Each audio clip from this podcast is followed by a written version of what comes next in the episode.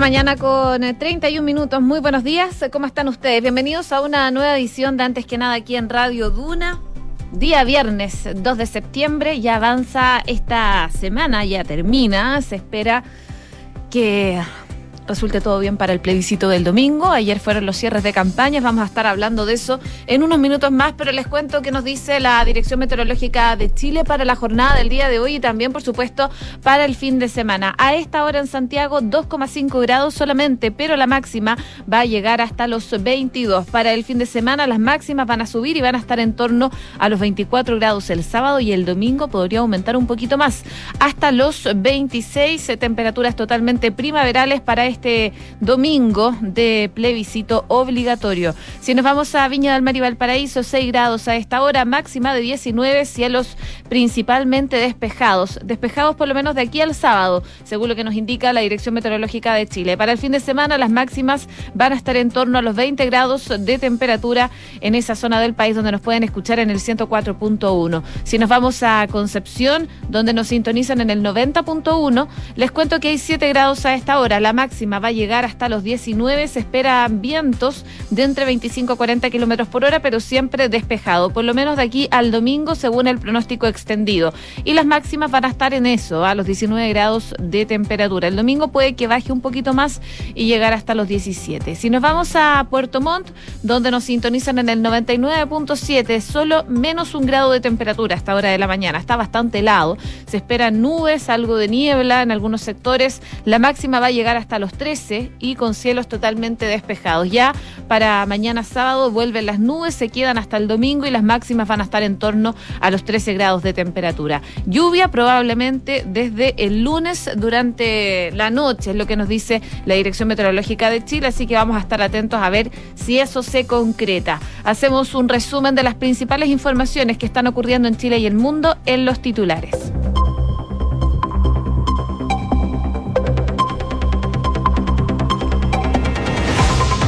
Anoche finalizaron las campañas por el apruebo y el rechazo con actos en la región metropolitana, redoblando el llamado a votar este domingo. El apruebo tuvo un multitudinario cierre en la Alameda, respecto del cual sus organizadores cifraron en 500.000, sus asistentes alrededor de las 20-30 horas. El rechazo, en tanto, tuvo una actividad más íntima en el anfiteatro Pablo Neruda en el Parque Metropolitano de Santiago, donde se congregaron entre 300 y 400 personas. Militares ya comienzan a desplegarse en los locales de votación de cara a este plebiscito del domingo, de acuerdo con la coordinación que sostuvo la ministra de Defensa Maya Fernández con las Fuerzas Armadas durante el proceso eleccionario. Se van a desplegar 27.000 efectivos que van a custodiar los locales de votación desde la medianoche.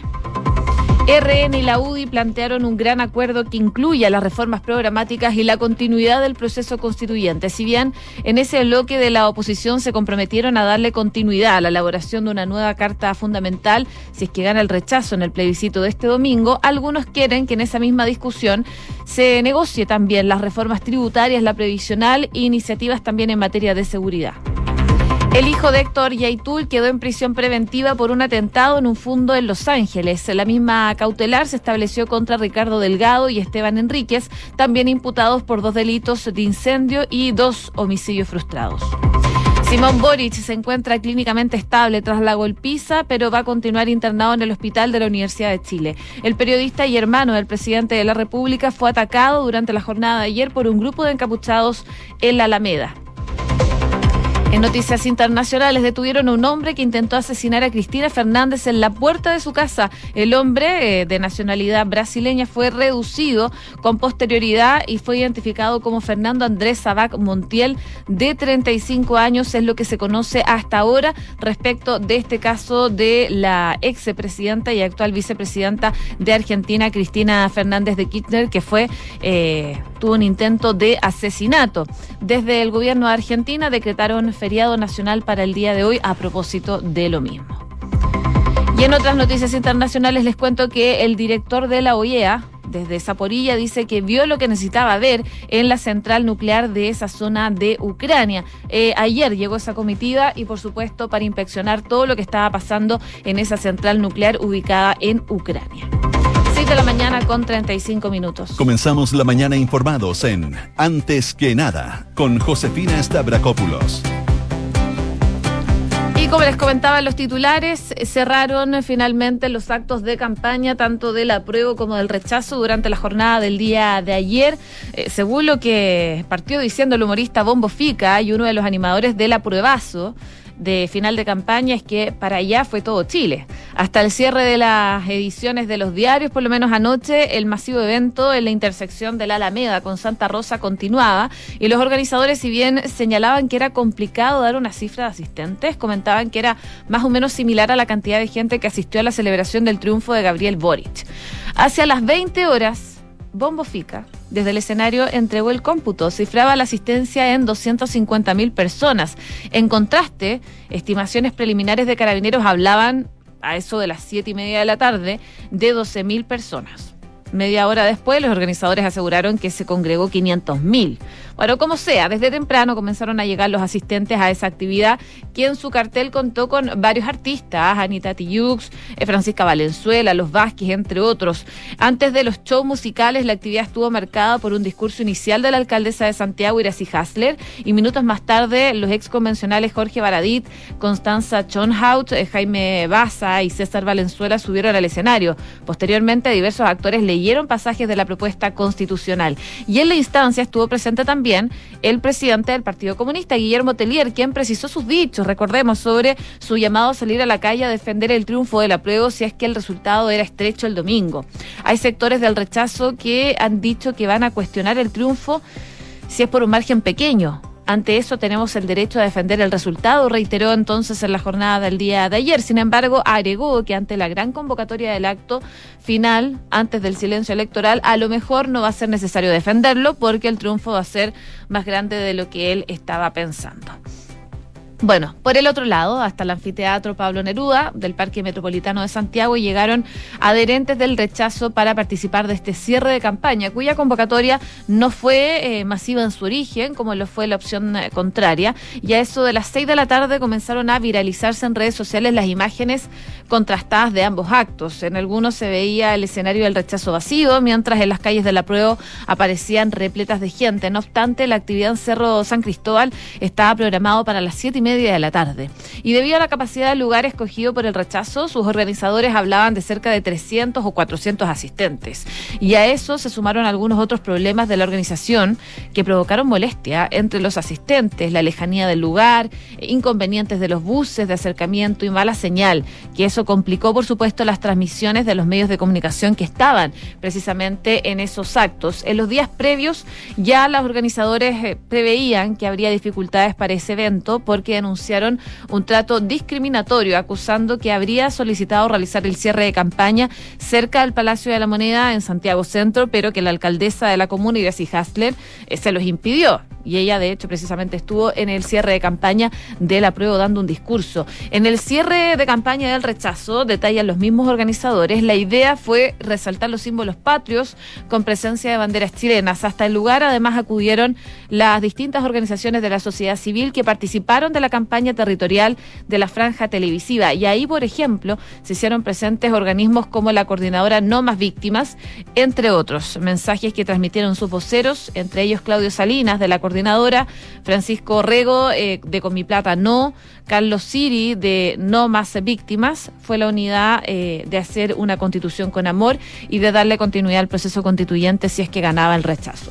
Junto con reiterar, por supuesto, el llamado a votar para el domingo. Los dirigentes políticos de los partidos y sectores que apoyan el rechazo en tanto no acudieron a la cita, privilegiaron eh, en su mayoría actividades más bien regionales. Por supuesto, hay reacciones. Estuvo conversando en nada personal el diputado Leonardo Soto del Partido Socialista sobre eh, en los cierres de campaña y también sobre el panorama de lo que se viene ya después del 4 de septiembre. Y esto fue lo que dijo en nada personal. Bueno, yo creo que sin duda todos los actores políticos con responsabilidades en el Estado, es decir, en el Ejecutivo, el presidente de la República, el presidente del Senado, el presidente de la Cámara, las bancadas, estamos todos teniendo conversaciones para poder procesar los distintos escenarios que se pueden producir el 5S. Hay varios escenarios, los, medulares son gane la prueba o gane el rechazo, pero también está el matiz de las diferencias que tengan entre uno y otro y se están revisando los escenarios y buscando saber cuáles son las primeras señales que se van a dar en cada caso. Y las autoridades que tienen mayor representatividad y mayor interés público en sus decisiones son precisamente el presidente de la República y el del Senado de la Cámara y yo creo que ya tienen sintonía de lo que harán en cada uno de los escenarios. Palabras entonces que pueden revisar por completo en duna.cl, 6 de la mañana con 41 minutos. Estás en Antes que nada con Josefina Stavrakopoulos. Duna 89.7. Y les cuento que los efectivos de las distintas ramas de las Fuerzas Armadas ya comenzaron a desplegarse en los locales de votación para dar resguardo al eh, proceso electoral de este domingo, como lo establece la norma vigente. A eso eh, de las, casi las 10 de la noche ya se apreciaba como parte de los 27.000 efectivos comprometidos. Comenzaron a llegar hasta el gimnasio olímpico Fernando González para custodiar el local de la comuna de Maipú. De acuerdo a la información publicada por el CERVEL, desde el segundo día anterior a un acto electoral y hasta el término de las funciones de los colegios escrutadores, el resguardo del orden público corresponderá a las Fuerzas Armadas y a Carabineros. Durante el día, la ministra de Defensa Nacional, Maya Fernández, tuvo una reunión de coordinación con los jefes de las fuerzas regionales, de las Fuerzas Armadas de todo el país a propósito de la coordinación para el próximo domingo. Y en ese encuentro, en el que participó además el jefe subrogante del Estado Mayor Conjunto, el general de aviación José Ignacio Nogueira, se analizó el despliegue de los 27.000 efectivos de las Fuerzas Armadas que van a custodiar los recintos de votación que están habilitados desde Arica hasta la Antártica. Eh, según lo que explicaba la ministra Fernández, es que está todo ya en orden y ellos se están desplegando para tomar control de los locales de votación en las próximas horas para que todas y todos tengamos un buen proceso y podamos votar como corresponde. Según la circular 38 del Ministerio del Interior que dicta disposiciones para el resguardo del orden público del plebiscito nacional constitucional,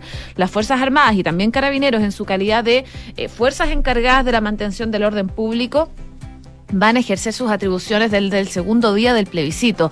Esto es desde las 0 horas hasta el eh, día viernes 2 de septiembre, hasta el término de las funciones de los colegios escrutadores. También agregan que los encargados del orden público se constituirán en los recintos de votación a partir de las 9 de la mañana del segundo día anterior a la elección. Esto es a las 9 horas del día viernes 2 de septiembre del 2022. Por supuesto, ya está todo armándose para este plebiscito que es obligatorio es obligación ir a votar. Las excusas que se pueden tener son diversas, pero por ejemplo, si uno está lejos del, local de votación, a más de 200 eh, kilómetros de distancia, puede concurrir a una comisaría de carabineros para que eh, tenga en teoría ese justificativo de por qué no fue a votar. Si es que tiene otros problemas, por ejemplo, está con COVID-19, bueno, va a tener que esperar a que lo llamen del juzgado de policía local y presentar algo que eh, respalde que esa persona, por ejemplo, estuvo con COVID-19. Son parte de las justificaciones que se pueden dar para este plebiscito si es que no se puede ir a votar al local de votación que les corresponde. 6 de la mañana con 44 minutos. Estás escuchando Antes que nada con Josefina Stavrakopoulos en Duna. En materia judicial, les cuento que el juzgado de garantía de Los Ángeles decretó prisión preventiva en contra de Ernesto Yaitul Pessoa, el hijo del líder de la coordinadora Arauco Mayeco, Héctor Yaitul, pero también contra Esteban Enríquez y Ricardo Delgado, tras su participación en un ataque incendiario el 9 de septiembre del año pasado en Los Ángeles, ahí en la región del Bío Bío. La jueza Soledad García, del juzgado de garantía de Los Ángeles, aceptó la solicitud de la Fiscalía y señaló que la libertad de los imputados constituye un peligro para la seguridad la sociedad. En la audiencia, el Ministerio Público mostró diferentes fotografías del ataque incendiario y extractos también de relatos testimoniales, además de un informe pericial químico y balístico que emitió la PDI. Por otra parte, el abogado defensor Rodrigo Román, quien representó a Ernesto Yaitul, señaló que el, eh, inédito, es inédito, dice que en la audiencia hayan estado presentes cuatro fiscales regionales. En otros aspectos se fijó un plazo de dos meses para esta investigación. Cabe indicar que ayer en Carahue, la región de la Araucanía, fue detenido Ernesto Yaitul Pessoa, más bien antes de ayer, hijo del líder de la coordinadora Arauco Mayeco Héctor Yaitul. Yaitul, hijo, también miembro de la CAM, fue detenido junto a estas dos personas que les mencionaba anteriormente, Esteban Enríquez y Ricardo Delgado, también pertenecientes a este grupo mapuche, por la investigación por el ataque incendiario ocurrido, como les comentaba, el 9 de septiembre en Los Ángeles, cuando eh, los trabajadores fueron atacados a tiros. Un cuarto sospechoso, identificado como Eduardo Cornejo Vidal, fue detenido por las mismas causas en Los Ángeles. En eh, dicho ataque participaron seis personas según la indagatoria que ya está en curso y la audiencia de control de detención y posterior formalización estaba programada para la una de la tarde de ayer. Sin embargo, al comenzar los abogados defensores penales públicos eh, que representan a Esteban Enríquez, a Eduardo Cornejo y Ricardo Delgado solicitaron un receso. Esto para poder leer la carpeta investigativa que cuenta con cinco tomos de 2.500 páginas. Recién van en el segundo tomo y por falta de dedicación se excusó Gutiérrez al inicio. A la solicitud se sumó el abogado defensor Rodrigo Román. La jueza Soledad García aceptó la solicitud y dio un plazo hasta las cuatro y media de la tarde de ayer. Sin embargo, ya pasadas las cuatro y media, los abogados defensores pidieron otro receso de 45 minutos, el que también fue aceptado por la magistrada. La audiencia se reanudó pasada a las cinco y media de la tarde y se extendió hasta las cerca de las 11 de la noche. Y ahí, claro, se decretó la prisión preventiva para Ernesto Yaitul y estas otras dos personas por el atentado en Los Ángeles. La jueza Soledad García, la jueza de garantía de Los Ángeles, aceptó la solicitud de la Fiscalía y señaló que la libertad de los imputados constituye un peligro para la seguridad de la sociedad. Además, se fijó un plazo de dos meses para la investigación. 6 con 47. Estás escuchando Antes que nada con Josefina Stavrakopoulos en Duna. Y de a poco se van sumando buenas noticias para el turismo. Ayer comenzó a regir el fin de la homologación de la vacunación para extranjeros y también más tarde se dio a conocer que Chile ganó por octavo año consecutivo como el mejor destino turístico aventura de Sudamérica en el World Travel Awards, eh, considerado uno de los máximos premios de la industria turística y reconocido como los premios Oscar del turismo. El país también obtuvo por quinta vez el título de mejor destino romántico por el desierto de Atacama, territorio que se extiende por las regiones de Arica y Parinacota, Tarapacá, Antofagasta, Atacama y Coquimbo, y que se caracteriza por ser el más árido del planeta. Además, Chile alcanzó por segunda vez el premio Mejor Destino de Sudamérica, venciendo a otros populares destinos como Argentina, Brasil, Colombia, Ecuador y Perú, entre otros. La subsecretaria de Turismo, Verónica Kunze, celebró los títulos obtenidos por el país, señalando que estos reconocimientos confirman que Chile tiene un enorme potencial turístico y que nuevamente se destaca nuestro país en distintas categorías relevantes en el trabajo que se realiza por los emprendedores y empresarios de la industria, eh, que están diversificando los destinos y entregando opciones también a los viajeros. Esto sin duda va a impulsar la llegada turística de extranjeros a Chile y será un factor importante para cumplir la proyección de casi 1,9 millones de visitas internacionales durante este año. Los World Travel Awards premian a los mejores atractivos turísticos, hoteleros, destinos, aerolíneas, instituciones de la industria de viajes y turismo en todo el mundo. Primero se realizan las competencias continentales para después continuar con el certamen a nivel mundial, en lo que Chile también va a participar. Y así lo afirma la directora nacional subrogante del Servicio Nacional de Turismo, Beatriz Román, quien aseguró que estos logros dan cuenta del potente trabajo que se ha realizado en materia de promoción de las atracciones turísticas. Además, la autoridad agradeció a las personas que votaron por Chile, hizo un llamado a que los turistas sigan descubriendo las maravillas del país y posteriormente voten en las nominaciones mundiales. Román detalló que en los próximos días anunciará las nominaciones para los premios mundiales de los World Travel Awards. Así que buenas noticias para el turismo de nuestro país. Eh, ganaron mejor destino romántico y de turismo aventura en Sudamérica. Así que eh, Chile de esta forma triunfa en los llamados premios Oscar del turismo. 6 con 49. Escuchas antes que nada con Josefina Stavrakopoulos. Duna. Conmoción hay en Argentina. Un incidente entre la custodia de Cristina Fernández y un hombre se produjo durante la noche eh, y ahí la vicepresidenta estaba llegando a su casa, ahí en Recoleta, en Buenos Aires. El sujeto fue identificado y detenido inmediatamente. A pocos metros del lugar se encontró un arma, eh, por lo menos hasta la noche no se sabía si era real o no. Después se corroboró que era real y que tenía cinco balas. Según fuentes del gobierno consultado, de hecho, por La Nación, se pudo identificar a este hombre como Fernando Andrés Sabac Montiel, un ciudadano de nacionalidad brasileña de 35 años y que contaba con un antecedente por porte de armas no convencionales de marzo del 2021. El individuo fue trasladado a una dependencia policial para llevar a cabo las correspondientes indagatorias. Eh, integrantes de la militancia contaron eh, a la Nación que la vicepresidenta le gatillaron, pero no salió ningún disparo.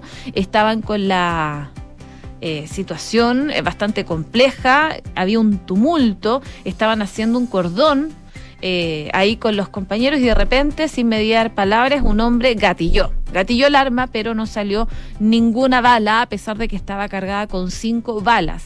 En un video que se difundió por C5N, se pudo ver el momento en que los agentes que protegen a la titular del Senado arrinconó al hombre, advertidos por los manifestantes. El eh, ministro de Seguridad, Aníbal Fernández, admitió el hecho durante una entrevista televisiva y dijo que la acción es todo lo que la gente de la custodia científica tiene que hacer en el análisis sobre el arma. El caso está siendo investigado por la jueza María Eugenia Capuchetti.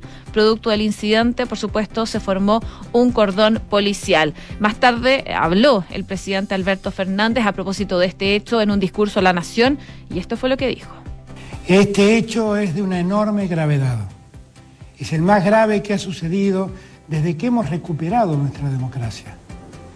En el marco de una presencia masiva de personas frente al domicilio de la vicepresidenta, un hombre apuntó con un arma de fuego a su cabeza y gatilló. Cristina permanece con vida porque por una razón todavía no confirmada técnicamente, el arma que contaba con cinco balas no se disparó pese a haber sido gatillada. Semejante realidad conmueve a todo el pueblo argentino y en particular a quienes somos sus compañeros, que la abrazamos solidariamente con todo nuestro cariño. Por supuesto, las reacciones del presidente Alberto Fernández a propósito de este incidente que ocurre eh, con Cristina Fernández. A propósito de esto, declaró feriado nacional por el ataque que sufrió la vicepresidenta y él dice está con vida porque por alguna razón el arma no se disparó, decía Alberto Fernández. Por supuesto, hay reacciones de la prensa internacional a propósito de esta situación.